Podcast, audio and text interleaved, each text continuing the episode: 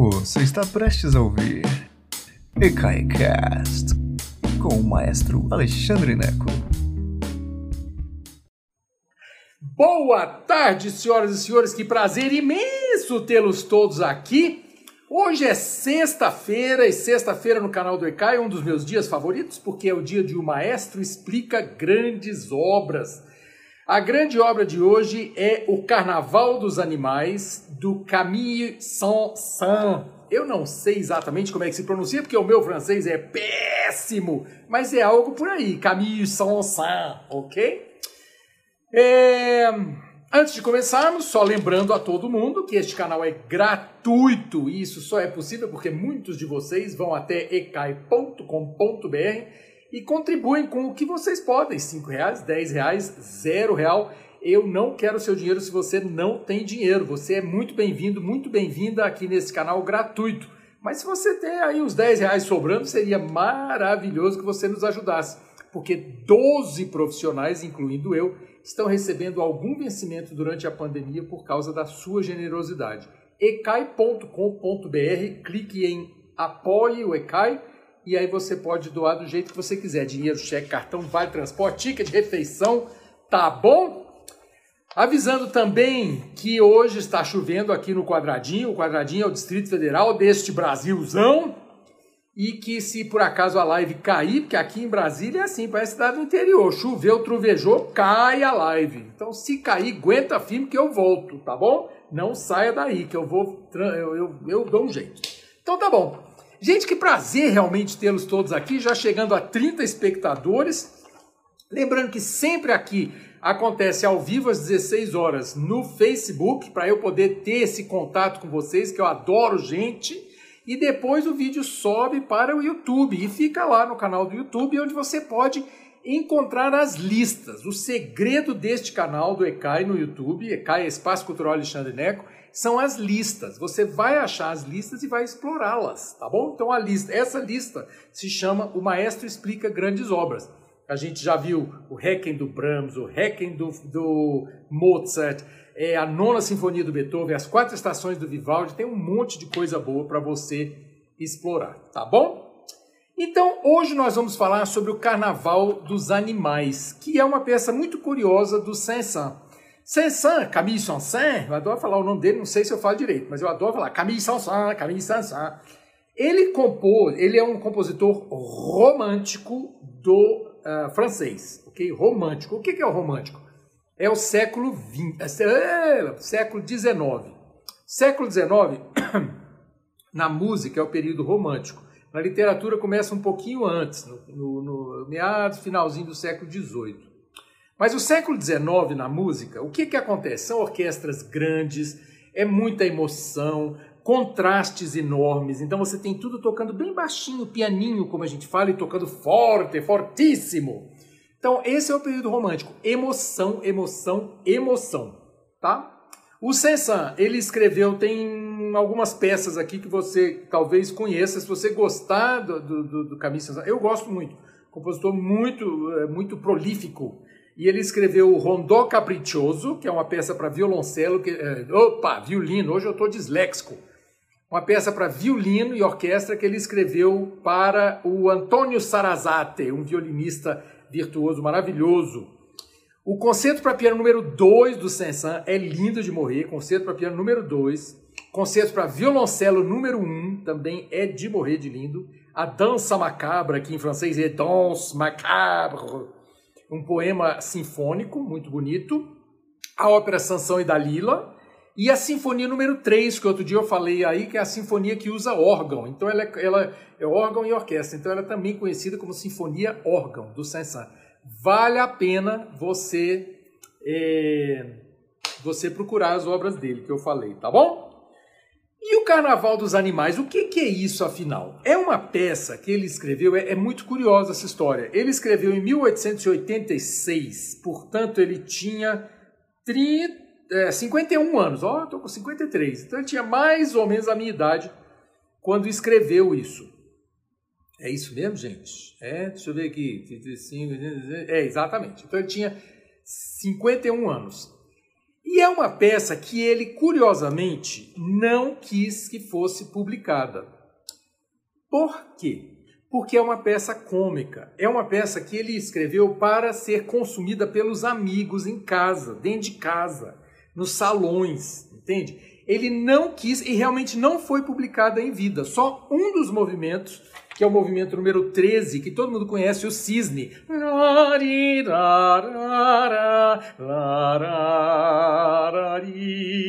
Esse movimento foi publicado, ele deixou publicar. O que é publicar? Imprimir na partitura para que seja distribuído aqui, porque na época não tinha CD, né, gente? Não sei se você sabe, não tinha CD no século XIX. Aliás, hoje não tem mais CD, né? Agora é tudo no Spotify. Ê, que esse mundo é rápido, meu Deus do céu! A minha geração viu o CD nascer e morrer. Que isso, gente? Mas então você tem que imprimir a música para que ela seja distribuída, para que ela seja performada ao redor do mundo. E o Sensan não queria que a, o Carnaval dos Animais fosse impressa, porque ele temia que a peça é, fosse um, um, detrator. Existe isso em português? Detrator? Gente, não sei, né? Tipo assim, ó, fosse ruim para ele, essa, é, porque é uma peça cômica. É, vou fazer aqui um, um, parênteses. Isso é uma besteira. Eu sou um. Na verdade, não é uma besteira, não. Olha que interessante, um pouco de filosofia. É, 30 segundos, aguenta firme aí. O humor é tido Pensa no Oscar, pensa nas, nas grandes premiações. O humor é tido como uma arte é, de segunda categoria. O filme que ganha, geralmente, é um filme que é um drama. A Meryl Streep fez lá a escolha de Sofia. Ai, meu Deus do céu. Assim, o, sabe, o, o, o cômico dificilmente é tratado da mesma maneira que o ator dramático como se isso fosse segunda categoria. Eu sou um palhaço com P maiúsculo, eu sou um pavão com P maiúsculo. Eu abraço o humor como uma maneira de abrir o seu coraçãozinho, meu amigo, minha amiga. Seu coração se abre como uma rosa para que a informação entre aí dentro ó, desse coração aí. Não é assim? O humor não funciona assim? Quantas vezes a gente consegue é, falar sobre assuntos que jamais a gente conseguiria falar de maneira séria se não fosse com humor. Então, eu entendo, eu compreendo o receio do, do, do Camille Sanson, porque realmente o humor é visto como uma arte de segunda categoria. Para quem lê O Nome da Rosa, do Humberto Eco, o humor era era está no centro da discussão desse, desse incrível romance é, dos monges lá no, no século XIII, sei lá, uma coisa assim, XIV, onde há um capítulo enorme que eu não conseguia terminar de jeito nenhum, onde o, o, o Humberto Eco discute, os monges estão discutindo se Cristo riu ou não riu.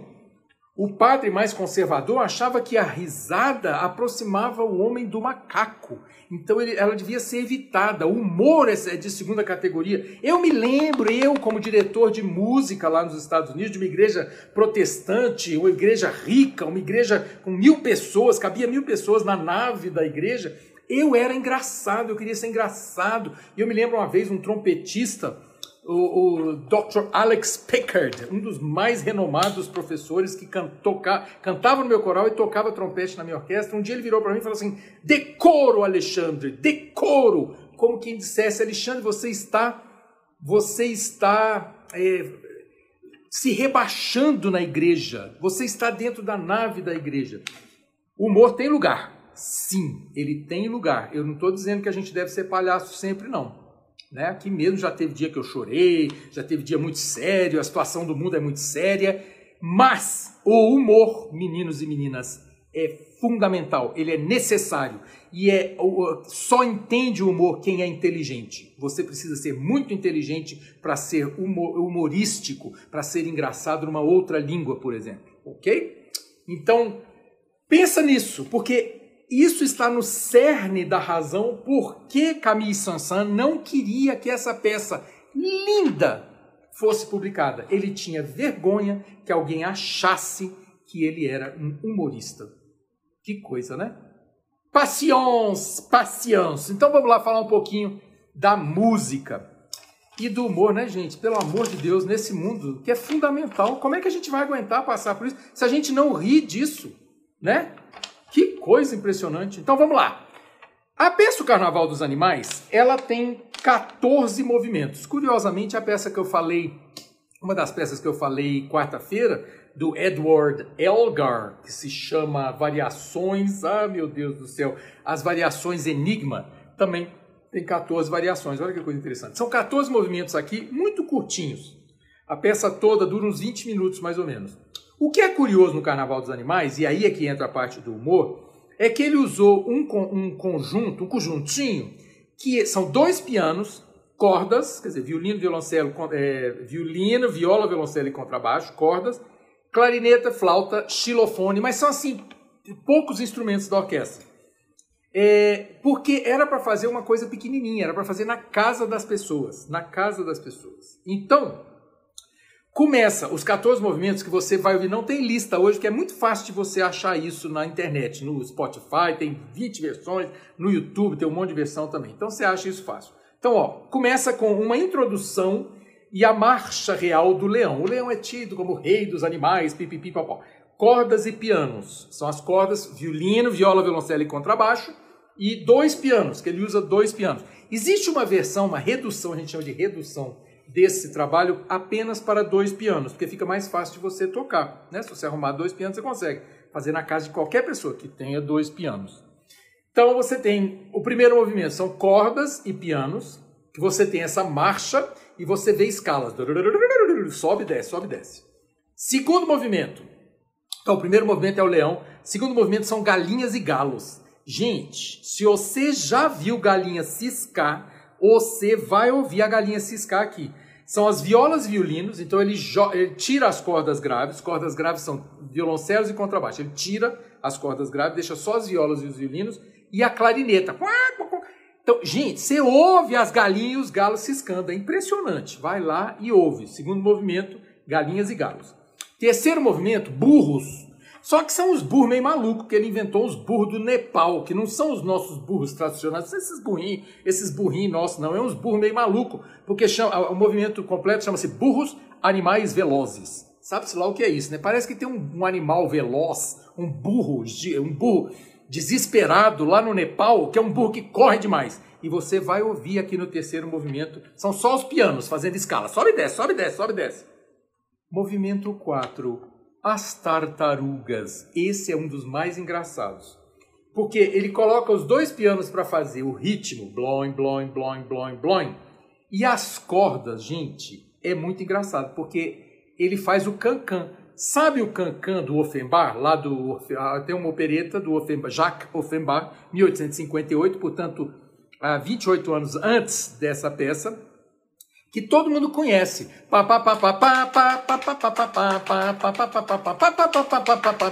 Isso é da opereta Orfeu nos Infernos, do Jacques Offenbach, um francês doido lá do meados do século XIX. O Saint-Saëns faz uma gozação com isso. Ele pega o piano, faz blom, blom, blom, blom, e as cordas fazem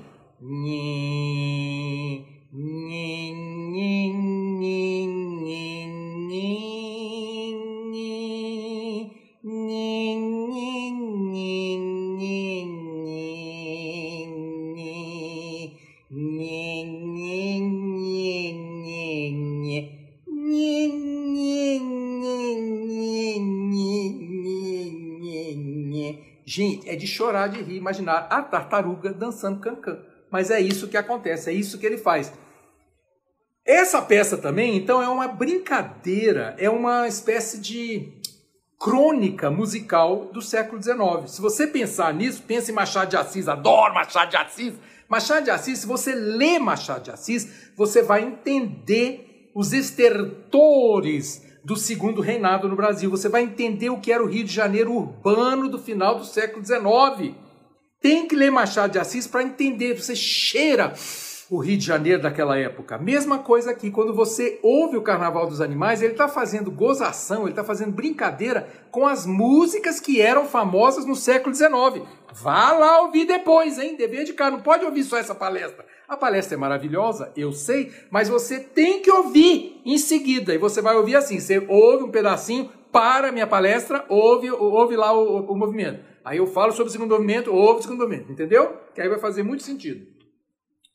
Quinto movimento, a gente falou então, a gente falou o leão, galinhas e galos, terceiro é o burro, quarto as tartarugas, o quinto é o elefante. Ele faz uma brincadeira também, chama elefante alegro pomposo, ele diz.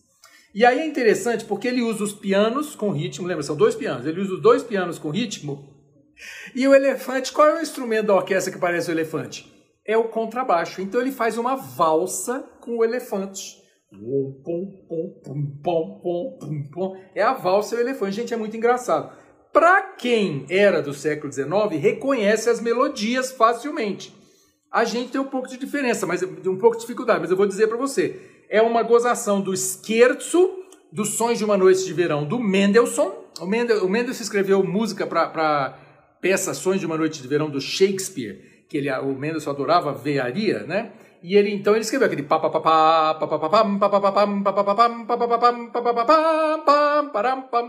essa é a marcha nupcial do som de uma noite de verão. Não é esse o movimento que o, que o, o Saint-Saëns faz a gozação no elefante. É o scherzo que ele faz a gozação e também a dança das sílfides de Berlioz, de a danação de Fausto. É interessante que ele faça uma, as sílfides, as sereias, então ele faz essa gozação, essa brincadeira como se o elefante fosse uma sereia de contrabaixo. É muito divertido. Movimento 6, os cangurus. Você vai ouvir o piano. Ele pulula no agudo. E aí quando chega no grave ele fica, ele fica quietinho, tadinho do canguru, ele cansa. Pum, pum, pum, depois, número 7. Movimento 7 é o aquário. É um movimento muito famoso. Você vai ouvir, gente. É lindo de morrer. Quarteto de corda, violino, violino viola, violoncelo e contrabaixo, dois pianos, flauta e, atenção, harmônica de vidro. Diabo é harmônica de vidro é um instrumento que caiu em desuso pela razão que você está imaginando mesmo, quebrava. A harmônica de vidro é um, um, um tubo com várias, vários cálices de vidro, de cristal, que ia girando e passando na água, assim, e tocava um tocava instrumento, tocava sons que era um som meio onírico, um som meio de, de sonho. Mozart escreveu um concerto para harmônica de vidro e orquestra a ópera Lucia di Lammermoor, do Donizetti, A Cena da Loucura, é com harmônica de vidro. Então é um instrumento que realmente existiu e que usou, usou-se muito. Mas caiu no desuso, porque quem estuda harmônica de vidro, Jesus Cristo, e tem uma história engraçada, porque ele botou na partitura harmônica. E todo mundo sabia na época que era harmônica de vidro, não fazia sentido ser outro instrumento. Só que a harmônica em inglês também é gaita. Então já teve maestro que se enganou, gente. em vez de usar harmônica de vidro ou uma imitação de harmônica de vidro, usou gaita. Não é gaita, gente. Eita ferro. Né? Movimento 8. O movimento 8 é, esse é gozado. Personagens com orelhas longas. Ele não especifica quais são os personagens, mas ele contou para os amigos que são os críticos musicais. Então, mesma coisa aqui, ó. Eu ofereço aquelas pessoas que não gostam do meu trabalho, mas estão aqui assistindo só para encher a paciência, para vocês esse movimento. Os críticos são as personagens de orelhas longas. Eu desejo muito aos meus detratores que vivam muito para que saboreiem o meu sucesso. E é isso, a brincadeira é essa. São dois violinos, são dois violinos que ele faz a imitação dos burros. Você vai ouvir isso, gente. É de chorar de rir. movimento curtinho, 40 segundos. 8. Os personagens de orelhas longas. 9. o cuco ao fundo da floresta. O cuco ao fundo da floresta. Os pianos fazem o ritmo e a clarineta, que ele diz que é para fora do palco. Se é dentro de casa, é lá no quarto. A clarineta faz o cuco. Cucu, cucu. Ok? Décimo movimento é o aviário, as aves, né? Aviário. Corda, as cordas só fazem os sons da floresta. Os pianos fazem. E a flauta, claro, são os passarinhos. A flauta são os passarinhos. Movimento 11, pianistas. Olha que engraçado. O movimento 8 é os críticos, são os críticos musicais, e o movimento 11 ele chama de pianistas. Ele diz, então, basicamente, ele coloca os pianistas junto dos animar, né? Interessante. Claro que é uma brincadeira. E os pianos e as cordas. Os pianos fazem escala. Gente, se você já, já estudou piano ou já viu o pianista estudar, ele faz escala.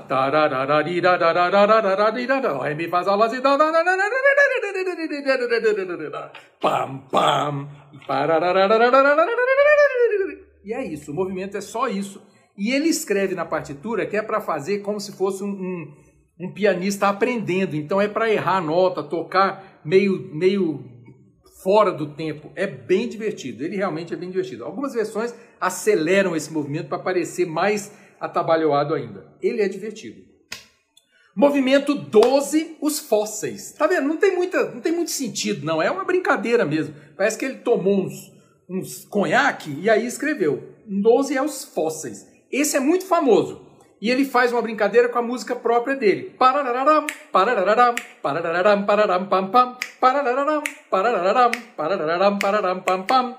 Então isso é dois pianos xilofone, que é aquele plum, plum, plum, plum, né, de madeira, cordas e clarineta. E aí ele faz uma brincadeira com a dança macabra dele mesmo, faz uma brincadeira com o Navote Pocofá do Rossini, que é contemporâneo dele, um pouquinho mais antigo, na verdade. Brilha, brilha estrelinha, né? Mas é uma brincadeira. Alguns é, historiadores dizem que ele quer dizer que são os fósseis musicais, como quem dissesse, são músicas antigas que já não vale mais a pena prestar atenção. Não sei se eu gosto muito dessa versão, não. Eu acho que é mais engraçado pensar nos esqueletos jogando cartas, que é a brincadeira que ele mesmo faz em Dança Macabra dele mesmo. Penúltimo movimento é o cisne, que é, de longe, o mais conhecido.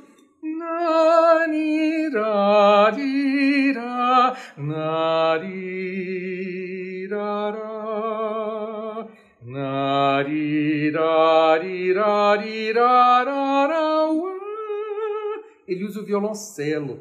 E esse violoncelo é incrível porque ele usa desde o mais grave até o mais agudo. É um movimento lindíssimo, lindíssimo. É só para violoncelo e dois pianos e tem uma versão para violoncelo e um piano só, que foi a que ficou mais famosa.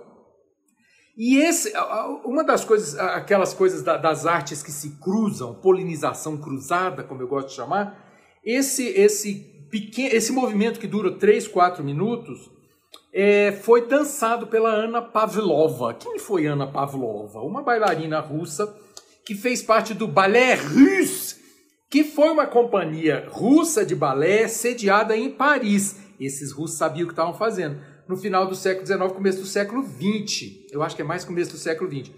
Porque foi é, o Ballet Russe, é, é a companhia que fez o a Sagração da Primavera, do Stravinsky, que fez o Prelúdio à Tarde de um Fauno, do Debussy. Eles, der, eles deram coreografia para essas músicas famosas. E no caso, o Cisne, da Ana Pavlova, foi isso também. Muito interessante, muito interessante. Então vale a pena. A Pavlova dançou isso mais de 4 mil vezes, gente. Olha que coisa, hein? E aí tem só mais um movimento 14, que é o finale que é bem, é bem animado, todos os instrumentos participam e tem a sugestão de vários animais e eu desafio você a descobrir quais são os animais que aparecem lá. Todos eles vão aparecer aqui, ali, cocó, e tal, essa coisa toda. Tá bom? Gente, essa palestra de hoje é prática, é para você ir e ouvir, como eu falei, você ouve um pedacinho, interrompe ouve o um movimento. Ouve a palestra, interrompe ouve o um movimento, tá bom? Hoje não tem lista porque não precisa. E aí é isso, porque sexta-feira, graças a Deus, a gente está chegando ao final da semana. Semana que vem tem muita coisa boa para vocês. Eu vou com, com, programação até o dia 23. Aí eu vou tirar uns 10 diazinhos de férias, porque ninguém aguenta, né? Ninguém aguenta. Eu adoro vocês, mas palestra todo dia, vou te contar, já são quase 360 vídeos aqui no canal. Então, olha, foi um prazer enorme estar aqui com vocês vão ouvir agora o Carnaval dos Animais e a gente se vê na segunda-feira, tá bom? Beijo enorme para vocês. Boa noite. I love you! Obrigado por nos escutar. Agora, seja sempre o primeiro a saber da programação. Assine nossa newsletter em ecai.com.br.